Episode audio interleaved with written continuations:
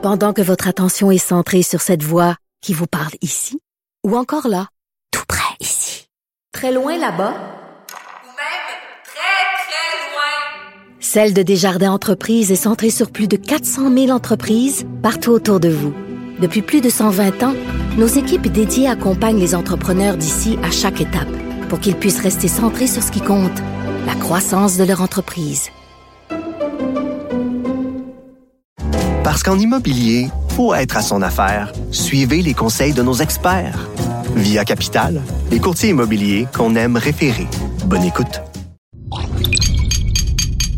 Cube Radio. Salut, je suis Anne-Sophie Carpentier, la réalisatrice du Casanova de Montréal. Vous vous apprêtez à écouter une version française de l'épisode dans laquelle les propos des intervenants anglophones sont doublés en français. Vous pouvez trouver une version originale bilingue du même épisode dans la liste d'écoute. C'est au choix. Bonne écoute.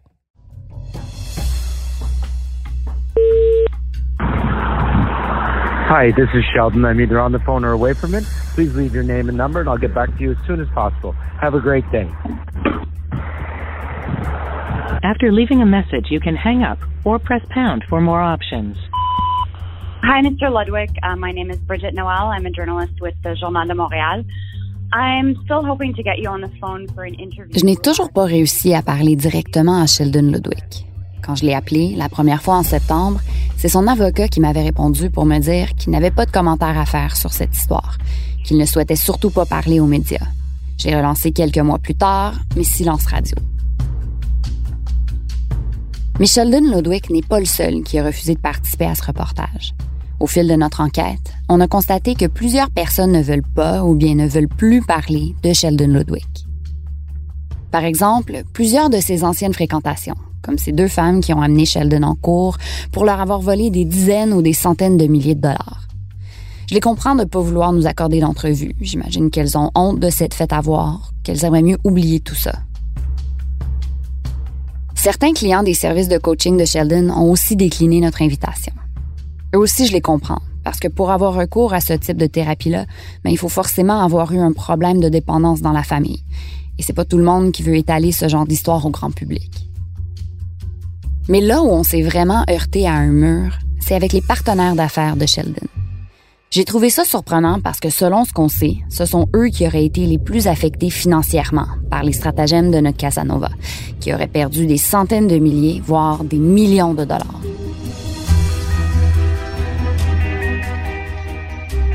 Je m'appelle Brigitte Noël et vous écoutez le Casanova de Montréal.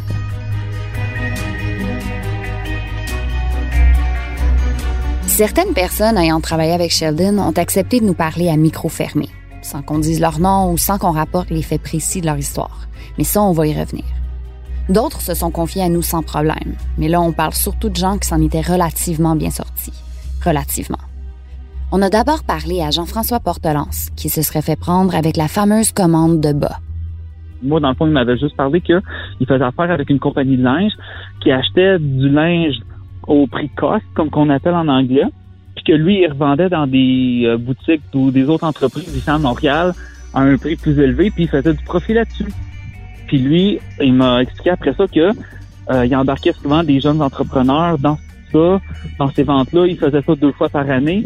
Puis les profits qu'il faisait, ben, il donnait ça, dans le fond, aux, euh, aux jeunes artistes, aux jeunes entrepreneurs, pour leur donner de l'argent. Fait que là, j'étais intéressé. J'étais comme, oh, mon Dieu, c'est fait que ça a commencé comme ça que là, tu sais, je me suis accroché. J'ai mordu à l'hameçon, malheureusement. Ben là, au début, il voulait que je fasse un gros montant, un gros transfert de 6300. Au total, Jean-François lui aurait donné 2700 dollars qu'il n'a jamais pu récupérer.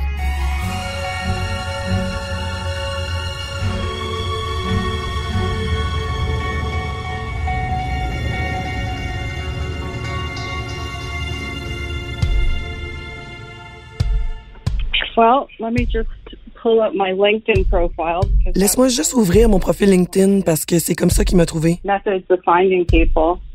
J'ai aussi appelé Valérie O'Connell, une femme que Sheldon avait embauchée pour lui bâtir un site web. He said that he wanted to build an online service for Il m'a dit qu'il voulait mettre sur pied un service en ligne pour les gens avec des problèmes de dépendance au jeu, puis leur famille. En fait, il voulait que ce soit moi qui fasse ça pour lui. And he wanted me to build it for him. Il était supposé la payer 800 dollars pour une semaine de travail, mais Valérie aurait attendu plusieurs mois avant d'avoir son argent. Puis après, j'ai dû courir après pendant plusieurs mois pour avoir mon argent. breaking up with a girlfriend or Il y avait toujours des problèmes, genre euh, des ruptures amoureuses, euh, des vérifications du gouvernement, il était à l'hôpital, bref. whatever. And I went back at one point to get a check. Une fois, j'ai pu aller chercher mon chèque, mais le chèque a rebondi. At one point, he asked me if I wanted to invest in the company. À un moment donné, il m'a demandé si je voulais investir dans sa compagnie. Je lui ai dit que j'avais pas d'argent. Aussi, euh, il m'a invité à l'accompagner au bal de l'hôpital neurologique. Je trouvais l'invitation un peu trop louche, donc euh, j'ai juste dit non.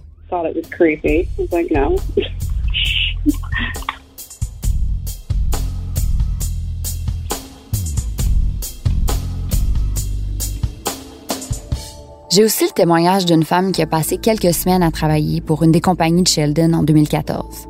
Pendant notre appel, qu'elle m'a demandé de ne pas enregistrer, elle m'a dit que Sheldon était souvent absent ou malade et qu'il lui avait confié beaucoup trop de travail. Selon ses dires, elle serait partie parce qu'elle sentait que Sheldon voulait qu'elle joue avec les chiffres et qu'elle fausse les rapports. D'autres personnes nous ont dit des choses semblables, que Sheldon aurait menti aux clients, qu'il aurait promis de la marchandise qu'il ne pouvait pas livrer. Certains de ces témoignages datent d'il y a plusieurs années, mais d'autres histoires se seraient passées il y a quelques mois seulement. Une des victimes alléguées, qui n'a pas voulu être identifiée, nous a même montré les textos qu'il avait échangés avec Sheldon pour tenter de ravoir son argent. Ce qui est intéressant, c'est que ces textos-là, entre deux hommes d'affaires, sont très semblables aux messages que Sheldon envoyait à ses copines. Il dit être à l'hôpital, ou bien il raconte qu'il a passé la journée avec des représentants du gouvernement qui refusent de débloquer ses comptes. Il s'essaye même avec des paroles mielleuses. I'm a fucking mess, I will never hurt you. Je suis un désastre, je te ferai jamais de mal. Cet homme qui dit avoir perdu plusieurs milliers de dollars me raconte que Sheldon lui faisait souvent part de détails personnels, qui lui racontaient même ses convulsions. En fait, parenthèse, ça fait plusieurs sources qui m'en parlent, mais quand Sheldon fait une convulsion, il la documente du point de vue d'un témoin, et non pas du point de vue de celui qui l'a vécu. Puis, il envoie ces petites tranches de vie-là à ses contacts. Je vais vous en lire un exemple. Convulsion, 20 juin. Tu étais assis sur le sofa après un appel quand tout à coup ton visage s'est mis à se crisper. Je t'ai demandé si tu étais OK et tu m'as répondu que non. Les spasmes sont devenus plus forts et ton bras s'est mis à trembler. Ça a duré environ deux minutes et demie. Fin de la parenthèse.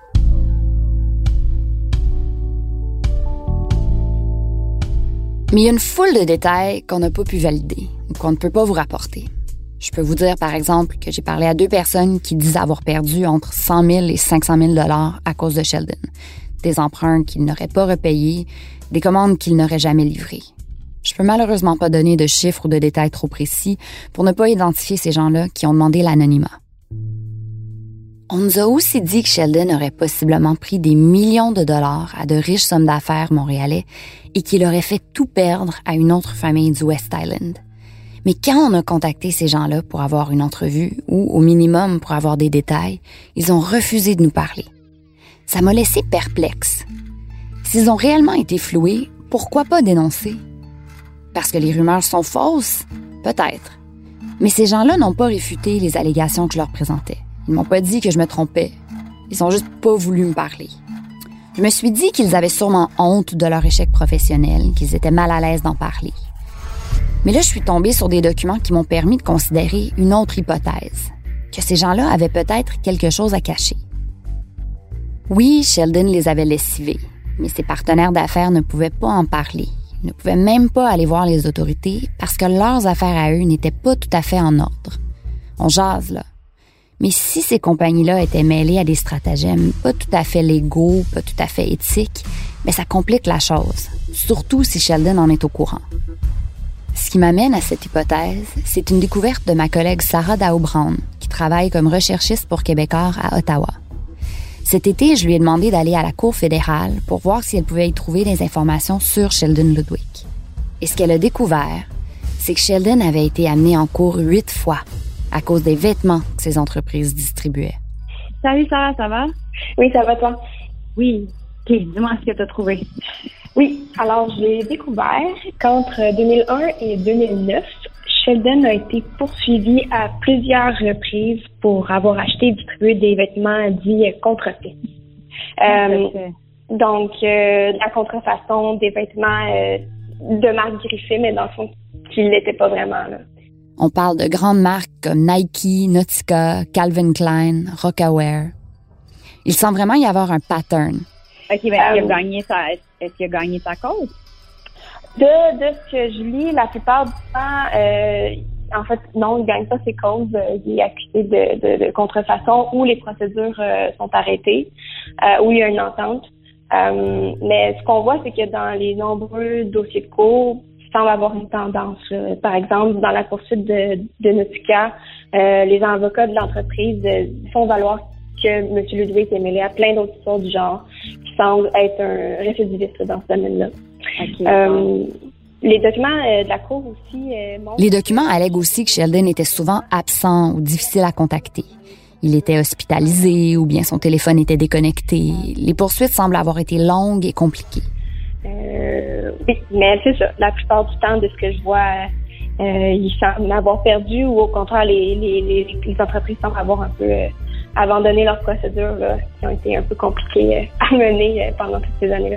Il faut dire que certaines marques demandaient énormément d'argent en dédommagement, des centaines de milliers de dollars. Mais finalement, dans la poursuite de Calvin Klein, on voit qu'il y a eu suspension de la procédure parce que la compagnie de Sheldon avait fait faillite. De ce que je vois, il semble avoir été en procédure euh, de faillite, euh, ce qui a mené à, dans un cas, là, dans la poursuite contre Calvin Klein, à une suspension des, euh, des procédures. OK.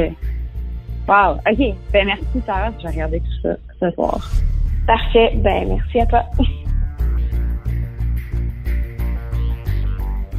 En faisant faillite avec sa compagnie, Sheldon s'en est sorti sans avoir à payer les montants réclamés. Mais son argument de défense est intéressant. À maintes reprises, Sheldon avait insisté que la marchandise qu'il avait achetée et revendue était véritable, c'est-à-dire qu'elle avait réellement été fabriquée par l'usine qui produisait du Calvin Klein ou du Nike. Il expliquait que les vêtements en question avaient été rejetés par les marques pour quelconque raison, par souci de qualité ou pour des erreurs de design, et qu'il avait donc pu les acheter comme ça. C'est écolo quand on y pense. Essentiellement, ce qu'il décrit s'appelle le marché gris, un marché de revente qui existe dans une marge un peu nébuleuse de la loi. Mais est-ce que c'est le bon terme pour décrire ce qu'il faisait? Ça, on va y revenir.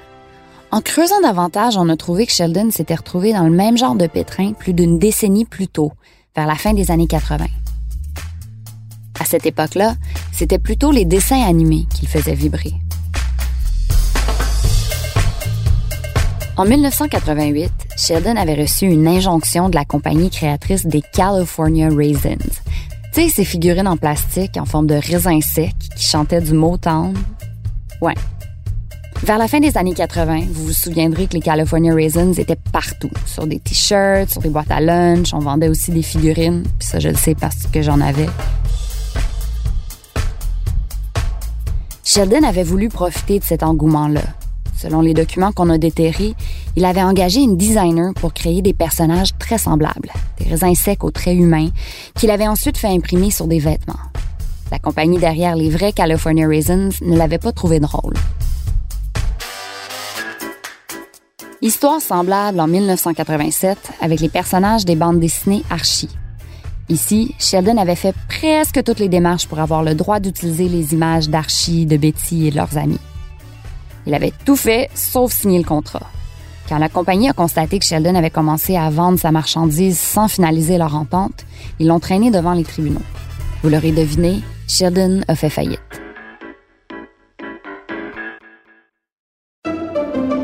Pendant que votre attention est centrée sur cette voix qui vous parle ici, ou encore là, tout près ici, très loin là-bas, ou même très, très loin, celle de Desjardins Entreprises est centrée sur plus de 400 000 entreprises partout autour de vous. Depuis plus de 120 ans, nos équipes dédiées accompagnent les entrepreneurs d'ici à chaque étape pour qu'ils puissent rester centrés sur ce qui compte, la croissance de leur entreprise. Qu'en immobilier, pour être à son affaire, suivez les conseils de nos experts. Via Capital, les courtiers immobiliers qu'on aime référer. Bonne écoute.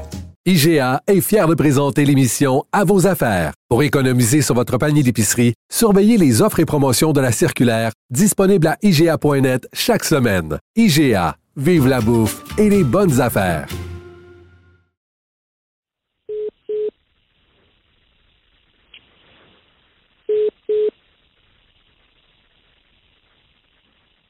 Hello. Hi, Mr. Lipkiss. It's Bridget Noel. Hi, how are you? Good. How are you? Good, thanks. Do you have a minute? Uh, yeah, go ahead. Great. Um, okay, so I'm an investigative reporter in Montreal working on a story uh, about a man who was involved. Pour mieux comprendre toutes les ramifications de ces histoires-là, je voulais parler à un expert. Mes recherches m'ont mené à maître Lorne Lipkiss, un avocat canadien qui a défendu les droits d'auteur d'une centaine de marques dans près de 10 000 causes. Um, Je lui dis qu'en faisant des recherches sur un individu accusé de fraude, j'ai trouvé plusieurs cas dans lesquels cet homme-là était poursuivi pour avoir distribué de la marchandise dite contrefaite. Je tenais à ce qu'il m'explique le marché gris. Je voulais pas vraiment parler de Sheldon. Je lui ai dit qu'on m'avait expliqué que ce marché-là était composé de marchandises réellement produites par les grandes marques, mais rejetées et revendues par des tiers parties. Sauf qu'il ne m'a pas laissé terminer ma phrase. Gray zone because I- I- I- It's no. Let's start with a no. yeah. That's not gray market. Non, je vais commencer par dire non. C'est pas le marché gris. Ce que vous me décrivez d'après mon expérience, c'est ce que les gens qui ont été prêts à faire de la contrefaçon disent généralement. Ils essaient de vous convaincre que parce que ça a été fabriqué par l'usine de la compagnie, que ça a été fabriqué de manière légale et qu'ils l'ont obtenu parce que l'usine se débarrassait de ses surplus de marchandises.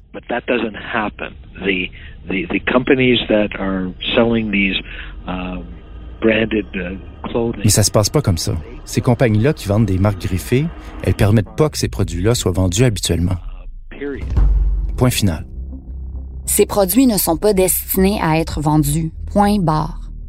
Est-ce que l'argument de Sheldon était une excuse, une façon de se blinder contre une poursuite? I had another look at the lawsuits against this man, and you've actually been involved in one of them, not on his side, but En parlant au téléphone avec Maître Lipkiss, j'ai remarqué que son nom figurait sur les documents judiciaires de Sheldon. J'ai réalisé que l'expert à qui je m'adressais pour documenter ma recherche avait déjà croisé Sheldon Ludwig. Il avait été l'avocat de la marque de vêtements Rockaware dans sa poursuite contre Sheldon intentée en 2004. Je voulais savoir s'il s'en rappelait. and I don't know if you remember this, uh, but it was Rokaware, and it was against a man called Sheldon Ludwig. Does that ring a bell? Yes. It does. Yes. Je vous rappelle que Lorne Lipkiss a géré des milliers de cas de contrefaçon dans sa longue et illustre carrière. Il m'explique qu'il n'a pas l'habitude de se souvenir de tous les noms des gens qu'il poursuit, mais celui de Sheldon lui était resté à l'esprit. I, I, I can't even. Je peux pas vous dire combien de centaines de poursuites j'ai fait pour la marque Rockaware. Probablement des centaines. Et puis, je me rappellerai sûrement pas de la plupart des gens. Mais de lui, je m'en rappelle. Au final, le juge dans ce cas avait tranché que Sheldon avait bel et bien enfreint la marque de commerce de Rockaware. Il lui avait interdit de vendre ou de distribuer la marque à tout jamais. La marchandise en question avait été récupérée et détruite.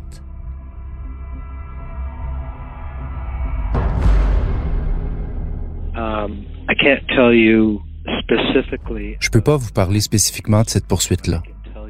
Ce que je peux vous dire, c'est qu'à ma connaissance, Sheldon a été impliqué dans de nombreux cas dans lesquels les marques de vêtements étaient d'avis qui faisaient la vente de produits contrefaits. situations where brands took the position that he was dealing in counterfeit products. Counterfeit products, des produits contrefaits. Donc pas le marché gris, mais le marché noir. La contrefaçon, un autre virage inattendu dans cette enquête remplie de surprises. Les stratagèmes financiers de Sheldon Ludwig comportent tellement de facettes différentes, ça en est étourdissant. J'avais évidemment beaucoup de questions, et pour y répondre, j'ai fait appel à un enquêteur privé qui se spécialise dans ce domaine-là. Question facile pour commencer. Qui êtes-vous? Que faites-vous dans la vie? Claude Sarrazin, président et chef enquêteur de Circo. Circo, c'est une firme qui se spécialise dans les enquêtes concernant la contrefaçon. La contrefaçon, est-ce que est-ce qu'il y en a beaucoup à Montréal? Euh, c'est un des points d'entrée, oui. Mais au Canada, on est une plaque tournante importante. Là, je dois le mentionner, Claude Sarrazin ne connaît pas du tout Sheldon Ludwig. Les marques qui ont intenté des procédures judiciaires contre notre Casanova ne sont pas dans sa liste de clients. Mais je veux qu'il m'explique comment fonctionne l'industrie de la contrefaçon en général. Je lui demande d'abord pourquoi quelqu'un se lancerait dans ce domaine-là. Ça peut sembler comme une question un peu naïve, mais pourquoi faire ça plutôt qu'importer des biens légaux? Pour vous donner une idée, là, on a travaillé sur un dossier il n'y a pas tellement longtemps d'importation de bijoux, de montres euh, qui étaient contrefaites. Les, le coût de revient des, des, des montres à l'unité était d'environ 3 sous pour l'importateur. Ça lui coûtait 3 sous la copie. Il les revendait combien? 99 dollars. Avec un prix de vente du produit réel suggéré d'environ 1200 dollars normalement. Mais ça n'a aucun sens.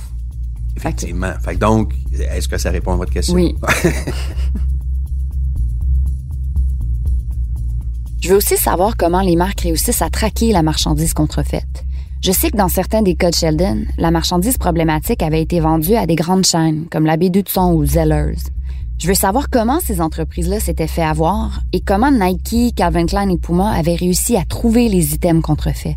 Parlez-moi un peu de comment vos enquêtes sont menées. Comment est-ce qu'on détecte de la contrefaçon? Dans les faits, euh, souvent, ça va être le, client qui va constater. Ça peut être une plainte du public. Ça peut être une personne qui s'informe à savoir pourquoi le produit qu'elle a acheté, dont elle a payé euh, plusieurs centaines, voire des milliers de dollars pour acquérir, euh, tout d'un coup est disponible pour euh, le, le un centième du prix. Euh, et donc, ça va amener des questionnements et à partir de ce moment-là, le processus d'enquête va être initié. Mais c'est fou de constater à quel point les containers ne sont pas surveillés. En tout cas, pas pour ça.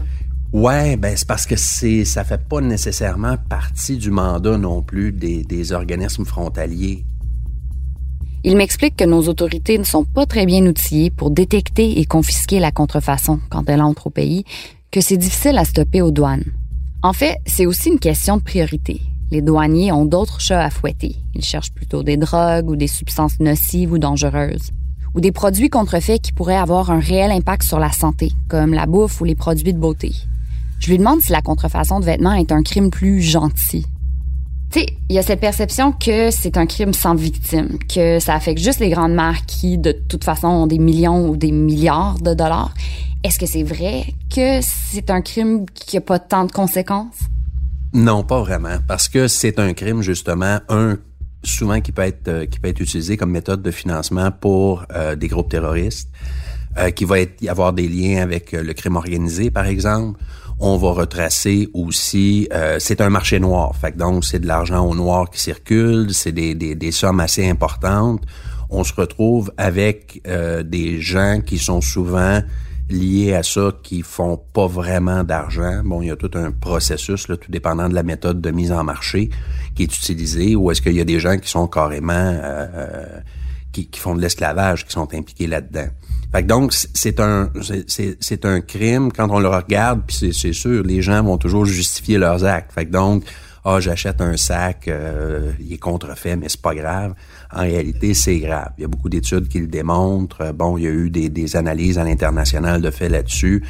Les, ces argents-là vont se retrouver dans les mains de personnes qu'on veut pas nécessairement encourager. Là, je sais, on est passé des California Raisins au financement du crime organisé. C'est un peu abrupt comme virage. On a commencé avec les histoires de contrefaçon de Sheldon Ludwig pour finalement brosser le portrait d'une industrie criminelle planétaire. Mais ce qui me frappe le plus de ma conversation avec Claude Sarrazin, c'est la prise de conscience qu'il s'agit d'un autre crime qui, comme plein d'autres crimes économiques, mène rarement à la prison. Mais les gens vont pas en prison pour ça. Non, de façon générale, non, euh, parce que effectivement, c'est pas dans notre cas, notre approche n'en est pas une criminelle. Effectivement, la contrefaçon est une infraction reliée à la loi sur le droit d'auteur, qui permet des recours d'ordre pénal ou civil, mais pas criminel. Ça mène surtout à des amendes et des ordonnances qui interdisent aux contrevenants d'importer ou de vendre tel ou tel type de marchandises. Comme les autres dédales judiciaires de Sheldon, il s'agit donc d'une histoire qui peut se régler avec une simple faillite. Je dis simple, mais on le voit, dans une faillite, il y a des conséquences financières et émotives qui peuvent ruiner des vies. Moi, j'ai vu des gens qui ont perdu leur voiture, leur maison, leur compte en banque parce qu'ils avaient été impliqués là-dedans. Est-ce que la punition est plus grande? Que d'avoir euh, un an de prison avec sursis et de se retrouver avec euh, tous les biens matériels qu'on a acquis à travers la commission de ces infractions-là? Pas sûr. Mais je me demande, dans un contexte où Sheldon peut fuir ses problèmes en faisant faillite à répétition, est-ce que notre système ne serait pas en train de créer une situation qui encourage la récidive? Parce que pour se rebâtir, Sheldon doit se trouver de nouvelles sources de revenus. Mais si ces sources de revenus sont d'autres femmes ou d'autres gens vulnérables qu'il peut éviter de rembourser grâce à une autre faillite, ben, je pense que notre système ne fonctionne pas comme il devrait.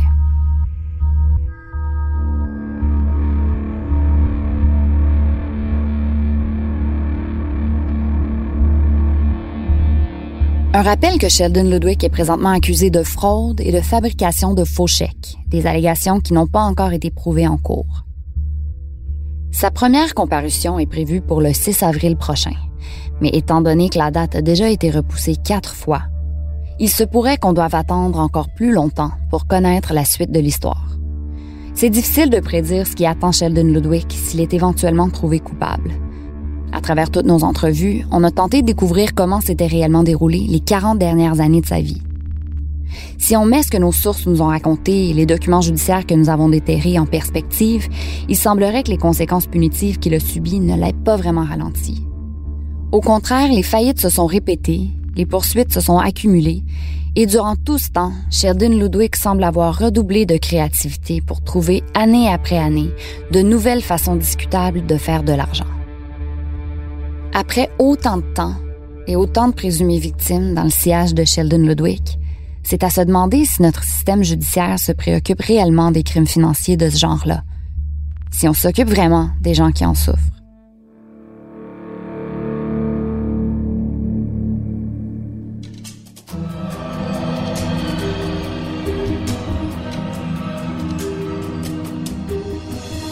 C'était le Casanova de Montréal. Merci beaucoup d'avoir écouté notre série en si grand nombre. On est très reconnaissants. Si vous avez aimé la série, la meilleure façon de nous le dire et de nous aider, c'est de la partager sur vos réseaux sociaux. On va continuer de suivre cette histoire-là, donc n'hésitez pas à nous envoyer des informations si vous en avez. Et continuez de nous suivre parce qu'on va sûrement sortir quelques épisodes supplémentaires prochainement.